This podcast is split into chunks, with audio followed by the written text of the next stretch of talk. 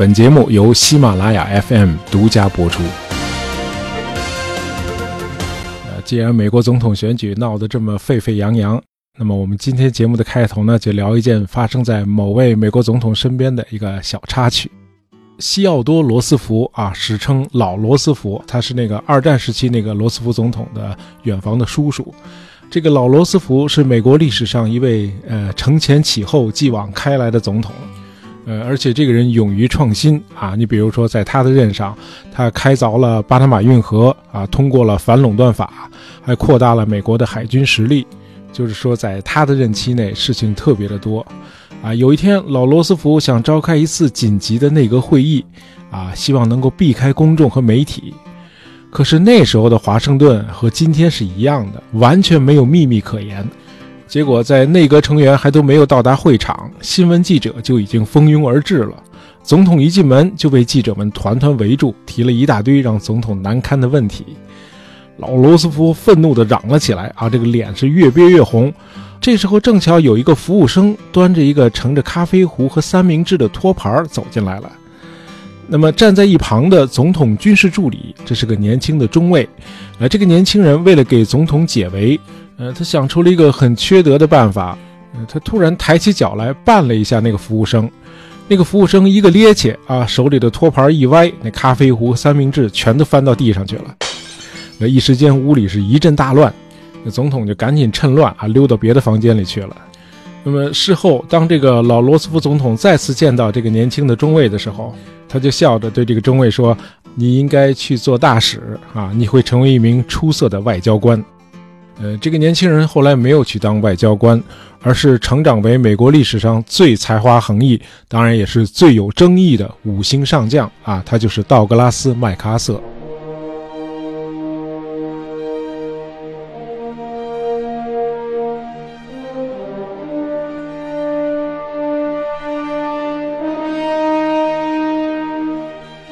据统计，在二战期间，麦克阿瑟指挥美军消灭的日军部队，在数量上远远超过任何其他的盟军指挥官。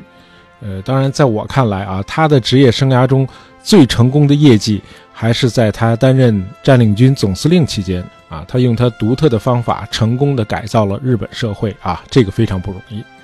呃，同样，麦克阿瑟的高傲自负、唯我独尊，也让他在达到事业的巅峰时迅速的跌入谷底。呃，就在仁川登陆大获成功的两个月之后，麦克阿瑟的联合国军被彭德怀率领的中国人民志愿军击溃。后来又因为他的狂妄言论，麦克阿瑟被杜鲁门总统解除了一切指挥权，瞬间断送了他长达半个世纪的军事生涯。啊，无论是在我们中国，还是在他自己的国家美国，麦克阿瑟都是个很有争议的人。呃，直到今天，网络投票还把麦克阿瑟评为美军历史上最差的将军。呃，是不是最差的？这个可以商榷啊。不过，麦克阿瑟无疑是他那一代人里头最具有国际视野的美国将军。他从西点军校刚刚毕业的时候，就跟着他的父亲做过一次亚太旅行，这似乎预示着他人生的主要轨迹。是在亚洲和太平洋地区，呃，我们绝大多数的人都有领导啊，你们家的领导不算啊，我指的是公司单位的啊。那么粗线条的划分，呃，领导一般呢可以分成两类：普通领导和极端领导。普通领导呢，通常和下属能够保持一种相对和谐的关系，而，这种领导做事比较谨慎，不敢冒险，但是非常注重部门的业绩和他的领导对他的看法。那么极端的领导是什么样子呢？这种人的特点是以自我为中心，极端的自我欣赏，常常把下属的功劳都记在他自己的名下。呃，与普通领导不同，这个极端领导更愿意在成功概率很低，但是回报很高的事业上冒险。就是说，极端领导选择做的一些事情，普通领导是绝对不会去做的。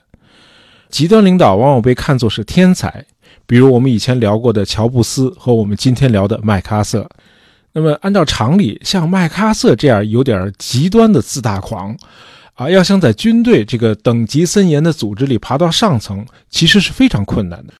而麦克阿瑟居然做到了，啊，这说明他还是有过人的长处的。呃，首先他总是能够想出一些一般人想不到的新点子。比如我们刚才说的啊，把服务生绊倒，以及那个仁川登陆。另外，这个人还非常的勇敢，甚至到了鲁莽的地步。在第一次世界大战期间，身为师参谋长，他居然在进攻的时候冲在部队的最前列。呃，美军只是短暂的参加了第一次世界大战啊，总共就一年。可是这一年里，麦克阿瑟居然两次负伤啊，因此获得了两枚紫星勋章。另外，他还获得了两枚服务优异十字勋章，呃，一枚服务优异勋章啊，七枚银星勋章。因此，他成为获得勋章最多的少将，也是美军中最年轻的少将。呃，一战结束之后，麦克阿瑟又成为西点军校最年轻的校长，这年他才三十九岁。呃，麦克阿瑟的第三个过人之处就是他的忽悠能力。啊，在美军将领中，麦克阿瑟是口才最好的一个。啊，讲起话来不仅逻辑严密、用词准确，而且滔滔不绝。即便是两个人私下谈话，他也像是在对着一个大礼堂的人在演讲。啊，又要说到那个仁川的例子了。一九五零年七月的时候，五角大楼和参谋长联席会议的所有大佬都反对美军在朝鲜的西海岸仁川登陆，因为在那里登陆太冒险啊，成功的系数太低。啊，于是杜鲁门总统派了三位军方大佬去东京和麦克阿瑟会谈。啊，这三个人是呃柯林斯、范登堡和李奇微。啊，李奇微大家很熟啊，他后来接替了麦克阿瑟，当上了联合国军总司令。那么这三人本来是去说服麦克阿瑟啊，放弃在仁川登陆这个计划。结果不到两个小时的会谈之后，这三个人反而全都被麦克阿瑟说服了。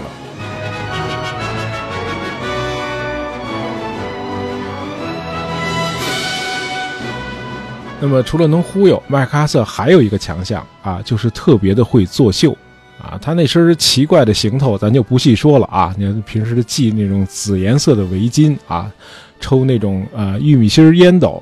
然后还戴一个花里胡哨那种军帽啊，和今天的网红一样啊，反正是怎么另类怎么来呗。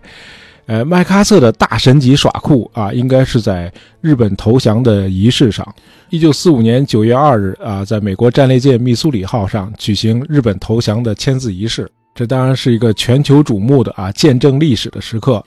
麦克阿瑟签字的时候，居然别出心裁的用了六支派克钢笔啊，也有说是五支。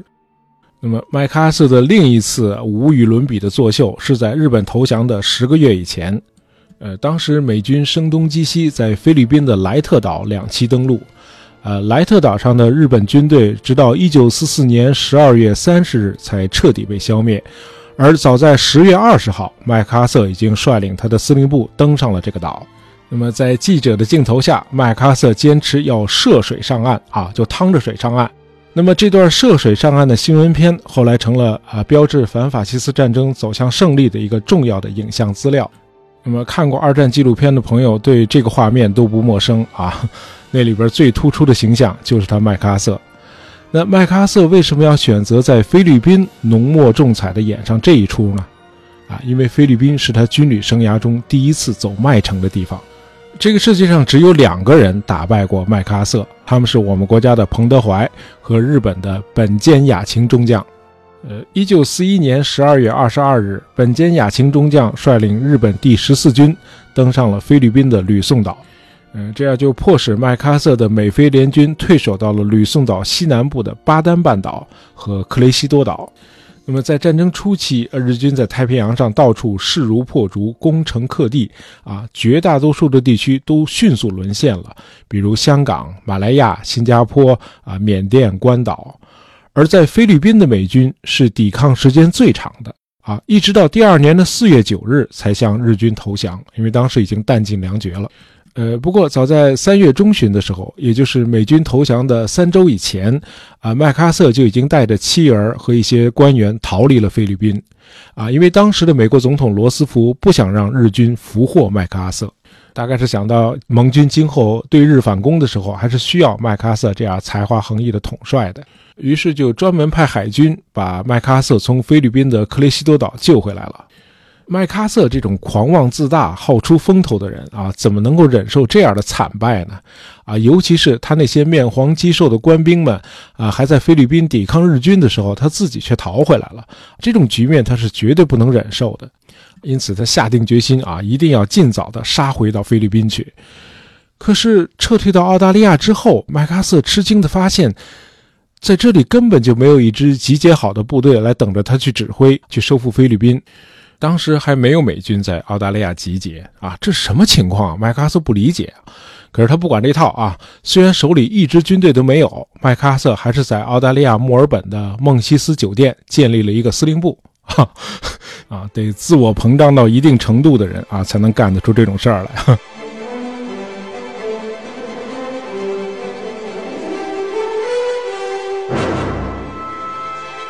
那么还有一件事让麦克阿瑟感到很意外啊，他虽然是个败军之将，却发现自己极负众望，大伙儿把他当成英雄，啊，不光是在澳大利亚，在美国，人们开始用麦克阿瑟的名字来命名街道、命名水坝和公共建筑，甚至有一种刚刚设计出来的舞蹈，也叫麦克阿瑟舞，啊，那么很多年轻的父母也纷纷给他们新生的男孩取名叫道格拉斯。啊，呃，甚至还有人要求他代表共和党参加下一届的总统选举。呃，麦克阿瑟很精明啊，他充分利用了公众对他的支持啊，于是就举办各种记者招待会，然后在澳大利亚的议会发表讲话，然后在广播电台发表演说。呃，他说：“只要给我足够多的军队和足够多的物资，我就能够打败日本。”但是整整一个月过去了，华盛顿那边的参谋长联席会议一直让麦克阿瑟在澳大利亚坐冷板凳。啊，这个参联会是一九四二年才刚刚成立的啊，在此之前美军是没有这样一个领导机构的。那么又过了一段时间，麦克阿瑟才得到通知啊，参谋长联席会议将不会任命一位最高统帅来指挥整个太平洋战区的对日作战，而是要把太平洋分成两个战区。中部太平洋战区由海军的尼米兹将军指挥，啊，这尼米兹就是大家在电影《中途岛》里看到的那个将军，哎，这个尼米兹负责中太平洋战区，而西南太平洋战区由麦克阿瑟担任统帅。麦克阿瑟的进军路线是沿着新几内亚北部啊，收复日本占领的一系列大型岛屿，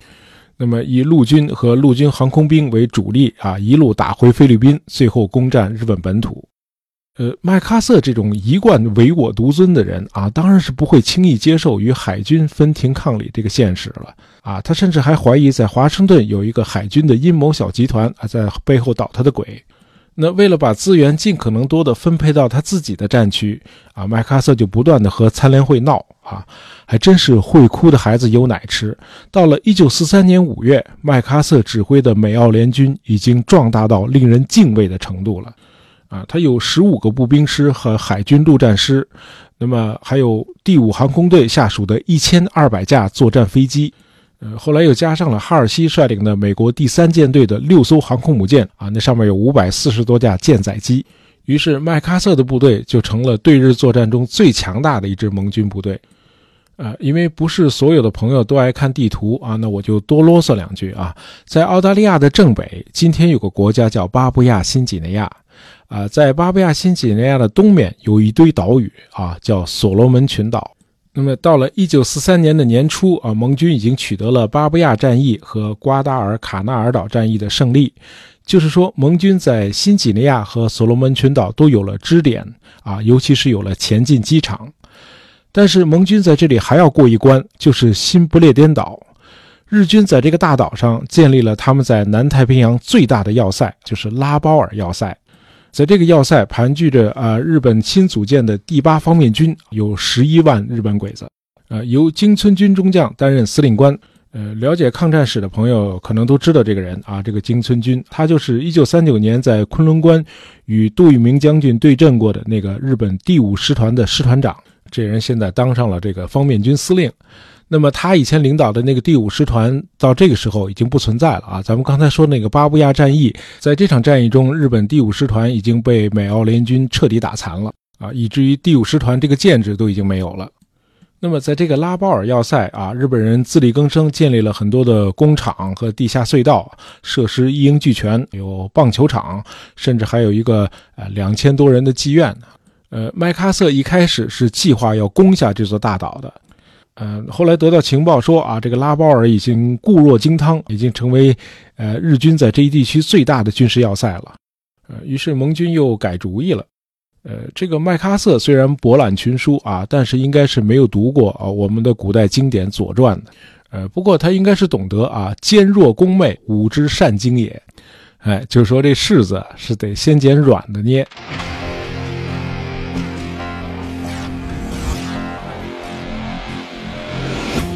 就这样，盟军就放弃了攻打拉包尔，哎，只是不停的去轰炸这个日军要塞啊，尽可能的破坏当地的基础设施。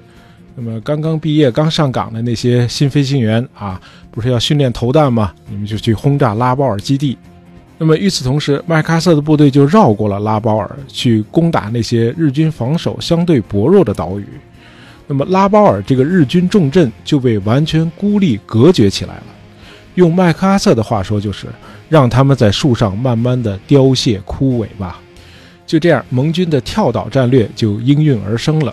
啊，之后麦克阿瑟又多次的如法炮制，就是避实击虚啊，层层深入，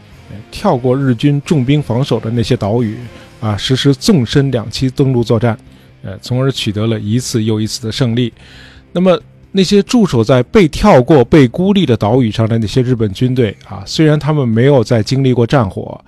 但是他们的运气也好不到哪儿去啊，因为他们都被远远的抛在了后面，自生自灭了。啊，因为随着盟军的推进，这个日本的补给线都被切断了，而那些岛屿上的日本鬼子每天都是要吃饭的呀，啊，这招确实够狠的。不过麦克阿瑟最让日本人胆寒的，还是他1944年10月到1945年7月反攻菲律宾的作战，哎，就是咱们前面说的啊，他摆拍那个趟着水上岸的那次战役，呃，这是日本在二战期间最惨的一次败仗。呃，日军光阵亡的人数就高达四十五万七千多人，多数最精锐的日本师团，那比如说第一师团、第八师团、第十师团、第十六师团、第十九师团、第二十三和第二十六师团，全都是在这儿覆灭的。呃，当然美军也有两万三千多人战死。呃，其实菲律宾战役并不是非打不可的，因为按照美军的跳岛战略原则，菲律宾应该是被绕过去的。因为那里聚集着太多的日本的精锐部队，当时尼米兹将军主张啊，先夺取棉兰老岛的空军基地，然后孤立吕宋岛的日军，再进攻台湾和中国沿海，呃，进而打击日本本土，以缩短战争进程。但是麦克阿瑟坚决反对，他执意要打回菲律宾。哎，不说出来，大伙儿也知道啊，麦克阿瑟是想报他的一箭之仇。另外，他两年前逃出来的时候，曾经做过承诺，他要杀回去解放菲律宾啊，尤其是那里的美军战俘。呃，这样呢，陆军参谋长马歇尔将军就不得不告诫麦克阿瑟说：“啊，我们必须谨慎，不要让个人感情影响我们的伟大目标。这个目标就是早日结束对日作战。”呃，麦克阿瑟当然是不会在这个问题上让步的。那么，凭着他过人的口才啊，麦克阿瑟后来还是说服了罗斯福总统。那么，罗斯福总统最终站在了麦克阿瑟这一边，啊，很有可能和麦克阿瑟的一个承诺有关。这个承诺就是他不参加1944年的总统竞选。因为这个时候的麦克阿瑟已经算是个民族英雄了啊，他对日作战百战百胜，在民众中声望非常的高啊。如果他真的代表共和党参加竞选的话，啊，真有可能选上。那说到这儿，大家可能对麦克阿瑟会有一个总体的印象啊，这个人，比如说他善于辞令啊，会自我包装，他是个桀骜不驯的军人啊，自视甚高。啊，尤其是到了晚期啊，他提出朝鲜战争扩大化啊，这些不仅引起了新中国的愤怒啊，也让美国政府对他极为的反感，以至于最后把他解了职。呃，除了狂妄，麦克阿瑟呢也有他理性的一面啊。如果说他对历史做出了什么贡献的话啊，那就是成功的改造了日本啊，完成了日本的去法西斯化和去军国主义化，呃，把日本变成了一个信奉和平主义的国家。啊，这让我们看到了麦克阿瑟同时还是一个审慎的行政长官和有头脑的知识分子。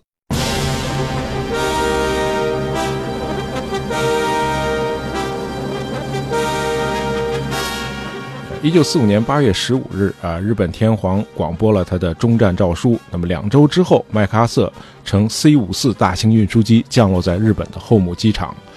啊，走下舷梯的时候，人们看到他穿着军便服。啊，叼着他那个玉米芯烟斗啊，身上没有携带任何武器。呃，麦克阿瑟甚至不许他的助手们带随身武器。啊，他确信显示出无所畏惧，比炫耀武力更能使不顺从的日本人驯服。显然麦克阿瑟是对的啊。无论是在华盛顿，还是在包括中国在内的盟国，很多人都坚持要把裕仁天皇作为战犯处理。啊，裕仁天皇甚至亲自来到了美军总部，向麦克阿瑟表示：啊，日本发动战争的责任应该由他一个人承担。但是麦克阿瑟也意识到，啊，即使在投降之后，天皇仍然是把日本人民团结起来的精神支柱。那么，按照麦克阿瑟1947年颁布的日本宪法，裕仁成为英国式的那种宪政君主。啊，虽然废除了天皇从前那种绝对的权威，但是麦克阿瑟并没有把这些权威转为己有。呃，麦克阿瑟的司令部就设在皇宫护城河的对岸。在他五年的统治期间，麦克阿瑟反倒是像裕仁天皇以前那样，他深居简出，保持着神秘。他不是在办公室，就是在家里啊，普通日本人是看不到他的。那么，从1945年到1951年，麦克阿瑟只离开过两次东京。相反，裕仁天皇倒是到处巡视，啊，工厂、农村、棒球场上，到处都能看到日本天皇的身影。这在从前是完全不能想象的啊！天皇是神嘛，对吧？那么麦克阿瑟就这样不动声色地把天皇从神一点点变成了人，他就这样把权力从天皇的手里拿过来，然后交到日本人民的手里。呃，但是给普通人的感觉是，麦克阿瑟并不像是一个外国的太上皇，而是像在奉天皇的旨意在治理日本。那么战后的日本满目疮痍啊，哀鸿遍野，很多的人都在挨饿。那么麦克阿瑟要求从美国本土调集粮食。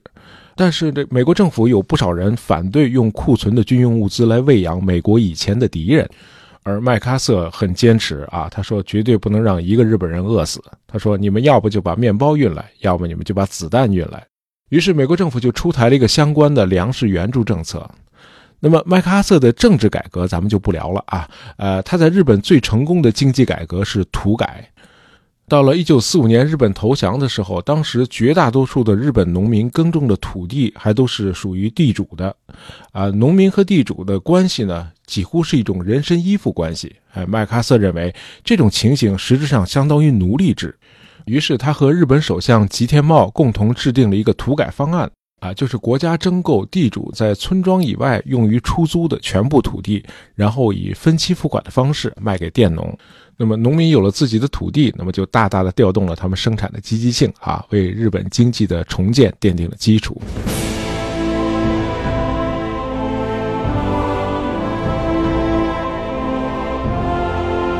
当然，麦克阿瑟插手日本经济和社会改革是超越了他盟军最高司令的权限的。但是他的成就却如此的辉煌，以至于后来他因为狂妄言论而被美国政府解职。呃，杜鲁门总统对他还是无可奈何，而且还嘉奖了他。啊，令他本人感到意外的是，他在被解职离开东京的那一天，啊，居然有成千上万的日本老百姓走到街上去与他送别。啊，总之，麦克阿瑟为改造日本做出的贡献，啊，还是值得肯定的。那么关于朝鲜战争那一段啊，我们在第六十八期节目《平安夜前的不平静》啊，在那期节目里头已经聊过了，在这儿呢就不赘述了啊。有兴趣的朋友可以去听一下那期节目啊，第六十八期。好，今天就到这儿啊。本期节目是由我们的听友唐家三勺下横杠 S 二点播的啊，希望你喜欢。喜欢大爷杂货铺的朋友，不要忘了订阅我们的专辑。当然，希望你能够在朋友圈里推荐一下我们的节目。感谢大家收听，咱们下期再见。